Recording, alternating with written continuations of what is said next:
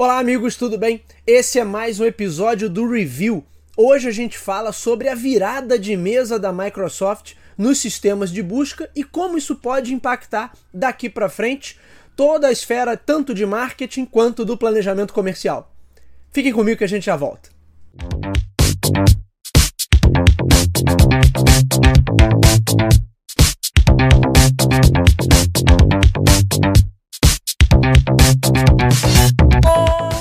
Do ano passado para cá, muita coisa vem sendo dita sobre sistemas de inteligência artificial. Em especial, um ganhou muito destaque, que é o Chat GPT da empresa OpenAI. Já falamos sobre isso aqui em outros episódios do review. Mas por conta de, da aparente capacidade que esse sistema tem de realizar buscas, condensar informação, compilar informação e entregar respostas, ele realmente ganhou os holofotes, chegou a gerar um sinal de alerta no Google. Por quê? Porque entendeu-se que aquele modelo das pessoas perguntarem ao Google para obter um ranking de respostas, aquilo poderia ser superado por um sistema que aparentemente entrega uma resposta já pronta. Ou seja, ao invés de um sistema que pega a sua pergunta ou as palavras-chave da sua busca e tenta ranquear os melhores resultados possíveis, eu teria um sistema que vai até uma gigantesca base de dados, que essa base aparentemente seria a web, compila, condensa aqueles resultados e entrega a melhor resposta possível. Portanto, se uma ferramenta como essa fosse utilizada em larga escala para que as pessoas fizessem suas pesquisas, para que as pessoas realizassem suas buscas na web, é claro que isso representaria um grande, um grande impacto para o Google, que há praticamente duas décadas lidera sistemas de, eh, de busca na web e, obviamente, liderando o sistema de buscas na web, o Google também garante o fluxo de pessoas, a jornada digital dos consumidores ou dos usuários, não necessariamente a pessoa está ali procurando alguma coisa para comprar, ela pode estar tá pesquisando por uma informação, pesquisando sobre um determinado assunto, mas obviamente que o Google é, consegue é, ser o, o, o, o, portal ali por, por onde todo esse fluxo de pessoas vai passar, e isso garante a sua principal receita principal faturamento do Google vem do seu sistema de publicidade online,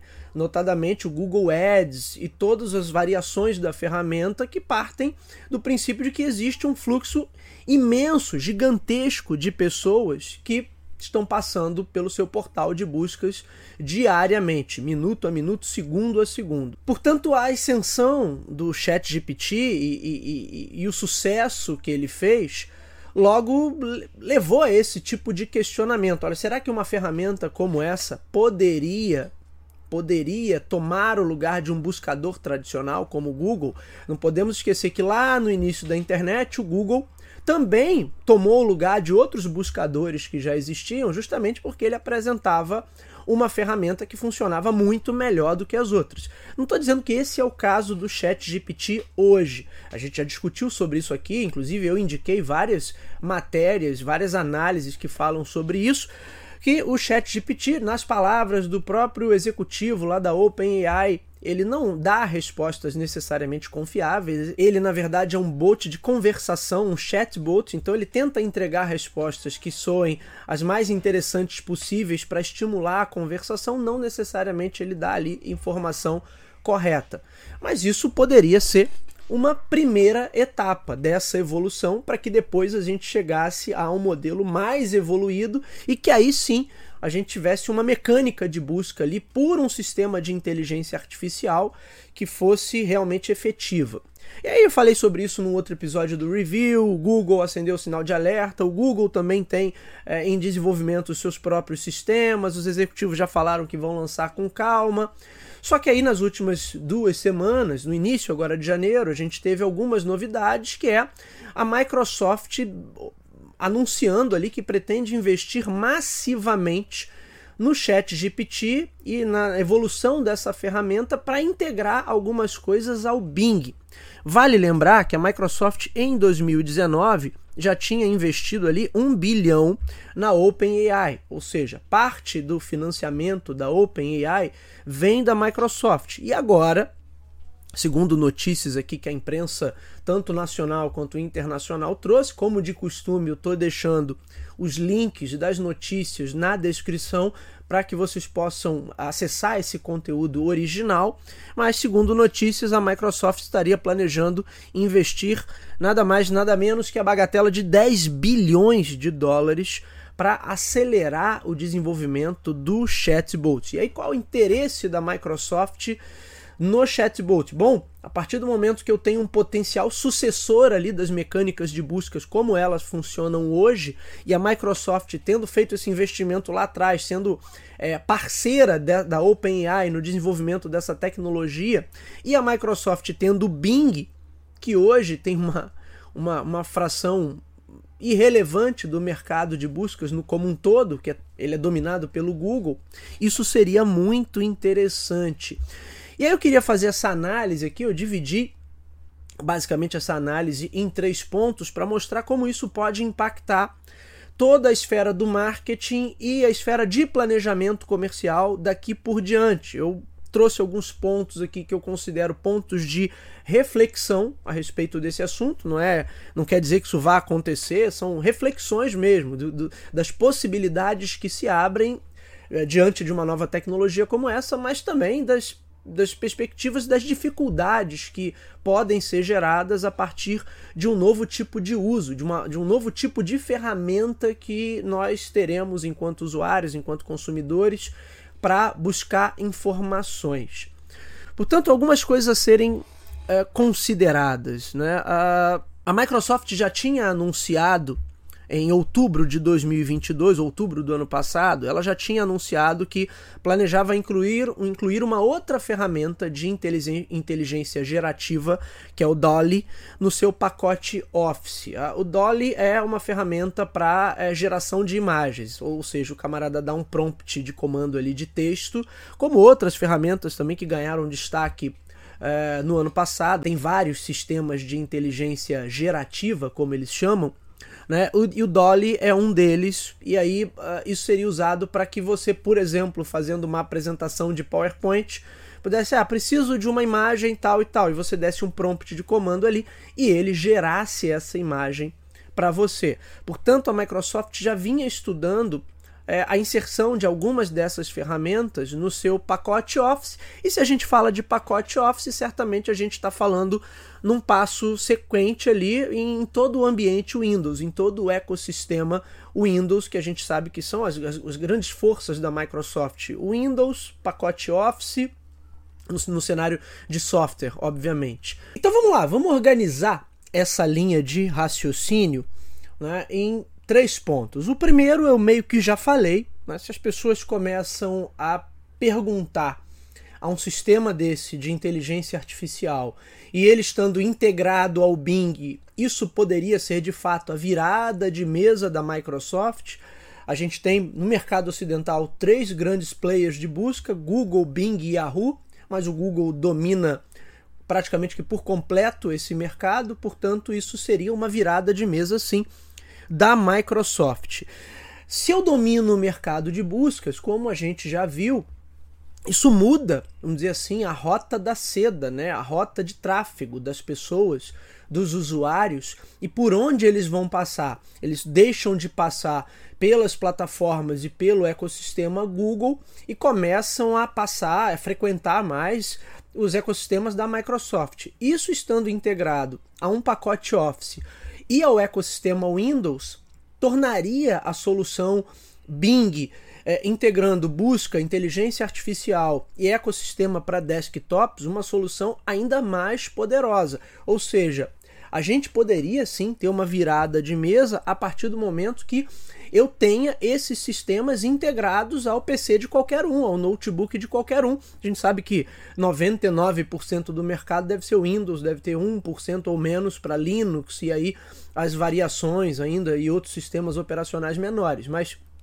é, é, claro, tem também o macOS, mas também é, é, é, é bem menor a participação do que no sistema do que a participação do sistema Windows. Então reparem que isso pode realmente impactar o sistema de buscas, e se eu gero um impacto para o sistema de buscas, eu gero o impacto também na rota que as pessoas fazem, e aí falando em termos técnicos, a jornada digital desse usuário começa a se modificar. Se essa jornada digital se modifica, potencialmente eu tenho um impacto no planejamento de marketing e aí eu vou ter todo tudo que já existe no digital começando a se adaptar para o Bing e para esses novos sistemas. Não necessariamente o Bing, pode ser que isso venha com um novo nome, que a gente tem um outro produto, mas eu estou usando o Bing como exemplo porque a Microsoft é uma grande investidora aí da OpenAI e está aparentemente querendo botar bem mais dinheiro para acelerar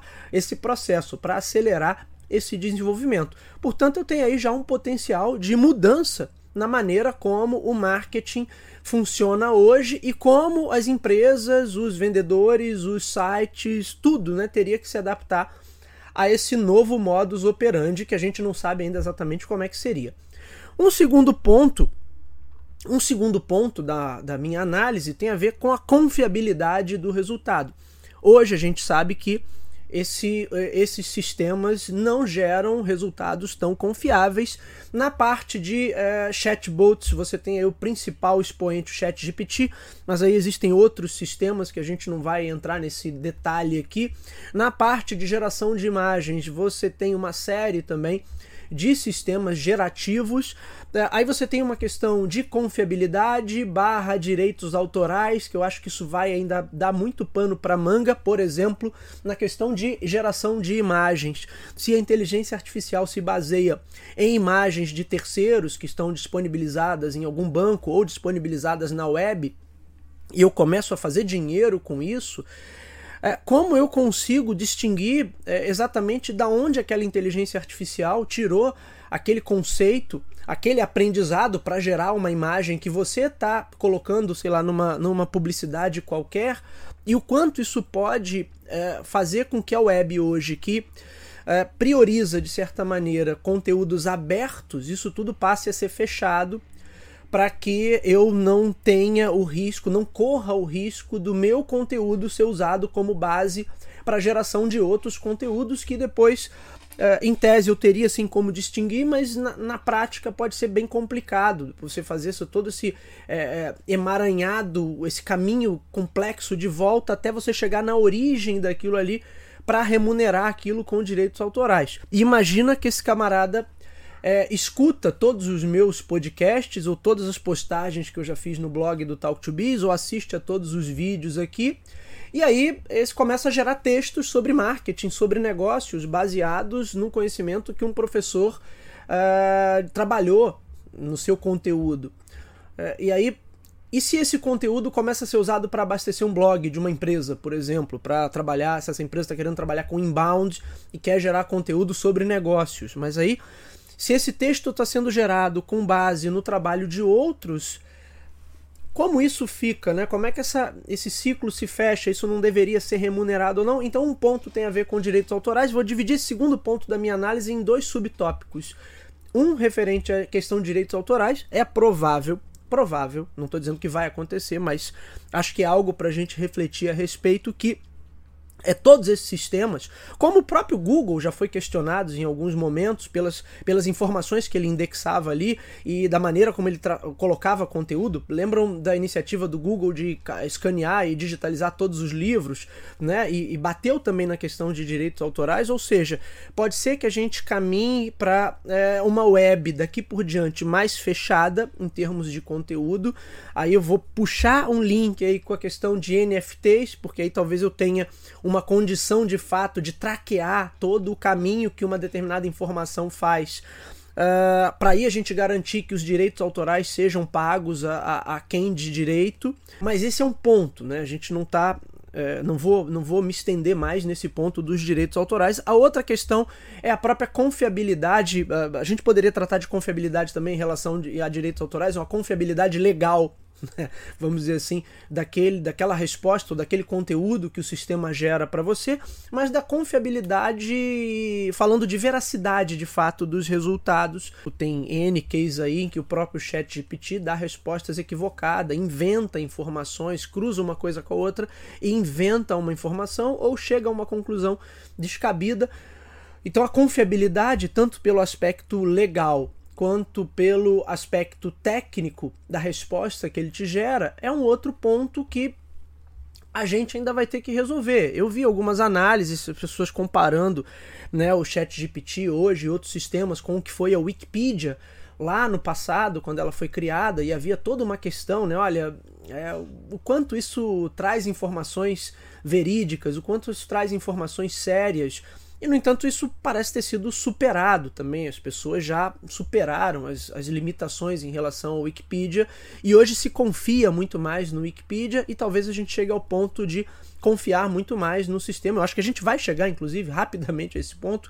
Até porque aí se desdobra em uma outra questão, né? Boa parte das pessoas, quando realizam uma busca ali, não estão tão preocupadas assim com a confiabilidade do resultado, a ascensão de fake news e, e, e, de tantos outros problemas que a gente teve na última década são a prova disso. As pessoas não estão tão preocupadas com essa confiabilidade técnica do resultado e estão muito mais predispostas a acreditar em qualquer coisa que o sistema é, entregue para você. Portanto, é de se esperar que a gente ainda tenha que passar por um processo grande de aprendizado enquanto sociedade de como utilizar esses sistemas, de como utilizar essas novas ferramentas. E pode ser também, apesar de toda essa análise aqui, de toda a preocupação que isso possa gerar, mas pode ser também que a adesão seja rápida e automaticamente as pessoas comecem a usar aquilo ali e confiem cegamente nos resultados.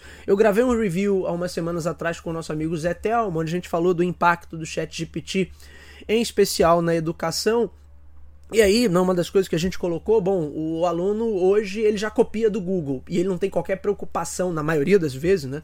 É, não tem qualquer preocupação com a qualidade daquela informação que ele está pegando. Ele simplesmente pega a primeira coisa que ele encontrar e que não pareça algo absurdo, vai lá e bota e, e bota no trabalho. É, na maioria das vezes, sem qualquer preocupação em adaptar, em, em reorganizar as ideias, é simplesmente copia e cola descarado. É assim o comportamento dos alunos, pelo menos aqui no Brasil, e imagino que não seja muito diferente pelo mundo. Tanto é que algumas escolas já se anteciparam lá no exterior e já proibiram o acesso a determinadas ferramentas, inclusive ao chat GPT.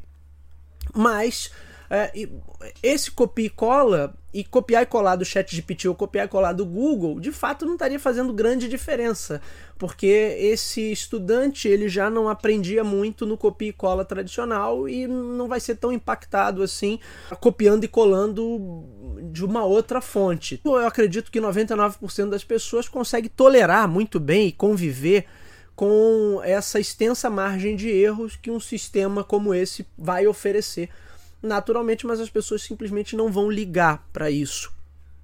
Portanto, a gente pode ter uma adesão massiva e acho que a própria a, a febre que teve o ChatGPT durante aquele período ali que ele foi lançado mostra que as pessoas, além da curiosidade, é, é claro, poderiam aderir facilmente à nova plataforma sem qualquer constrangimento, independente dos resultados serem confiáveis ou não.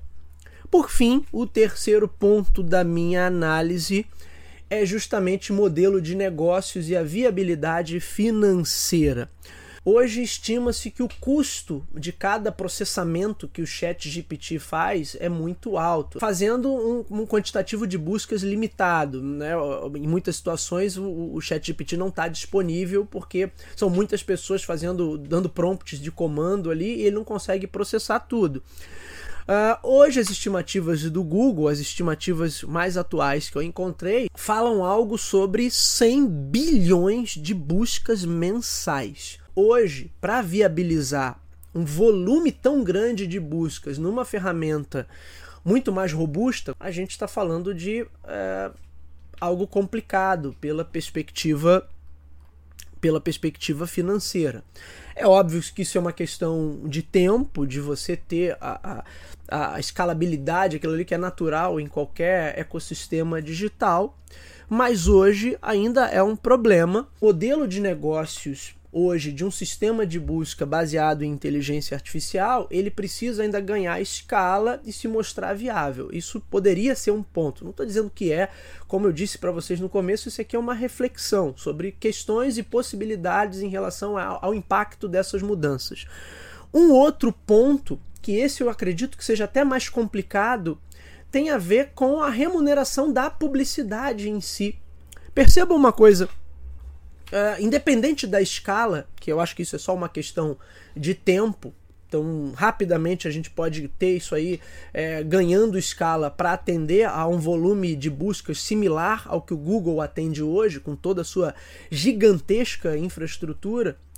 Mas o, quando eu faço uma busca no Google, eu tenho ali um ranking de respostas. Né? Um ranking de conteúdo que aparentemente atende a solicitação que foi feita quando eu digitei lá no, no, na telinha do Google, olha, o que fazer para tal coisa, como fazer isso, como encontrar aquilo, enfim, a busca que eu tenha feito ele vai me dar ali um ranking de respostas.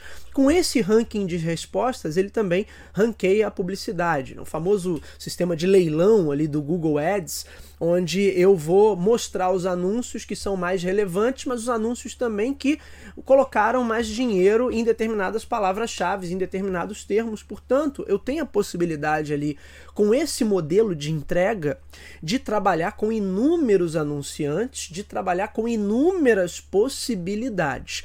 O que não é tão claro quando a gente pensa numa solução de inteligência gerativa, como o Chat GPT, a partir do momento que ele não vai te entregar um, um, um ranking de conteúdos, ele vai te entregar uma resposta já pronta sobre alguma coisa.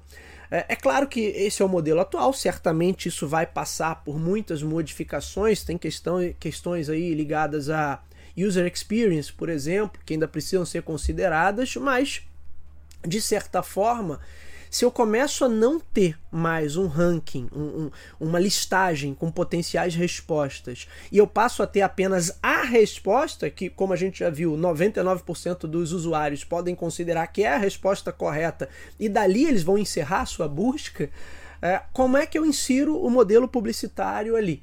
Como é que eu insiro, por exemplo, os links para canais de vendas? Ou então eu vou dar uma resposta linkada sempre a um único anunciante ou a um número, a um quantitativo certo de anunciantes. Portanto, são questões que obviamente vão ser resolvidas, mas que hoje ainda não estão esclarecidas. Uh, Logo, um sistema de inteligência poderia modificar e impactar por completo esse sistema de buscas? Sim, pode, acho que a gente já está nesse caminho. Isso vai gerar um impacto para o nosso planejamento de marketing, para o planejamento de negócios? Sim, porque a gente tem mudanças aí no fluxo de pessoas, na jornada digital desses usuários, e a gente vai ter mudanças também de como essas respostas, de como esse, esses conteúdos são entregues.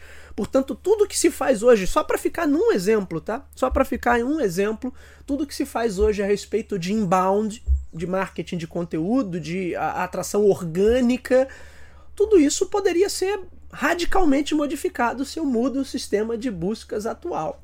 A gente pode ter sim um impacto muito grande na, na, tanto na maneira como a publicidade é entregue, na maneira como o conteúdo é entregue, na maneira como as empresas se organizam no, no universo digital e na maneira como elas estabelecem os seus canais de venda.